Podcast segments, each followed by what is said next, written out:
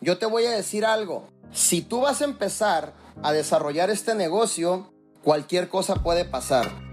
Pero de ti depende quedarte, seguir, ser persistente hasta que realmente lo que tú hayas sembrado empiece a dar un fruto o empiece a dar cosecha. Es que ya tengo un mes que nadie me compra un producto. He prospectado más de 100 personas y nadie me ha regresado. Bienvenido, este negocio es así.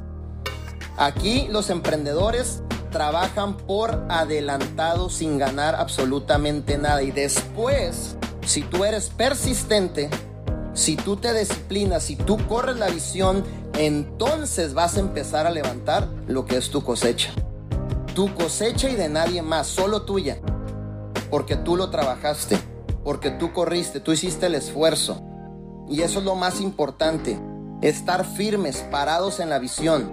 Como te digo, los líderes somos temporales. Hoy estamos y en algún punto de nuestras vidas vamos a pasar en la presencia del Señor. Lo que se queda y perdura para siempre es la visión. Nomás nosotros somos un instrumento que Dios utiliza para servir, para ayudar, para darte el ejemplo, para inspirar, para que tú sigas el camino y también te vuelvas exitoso.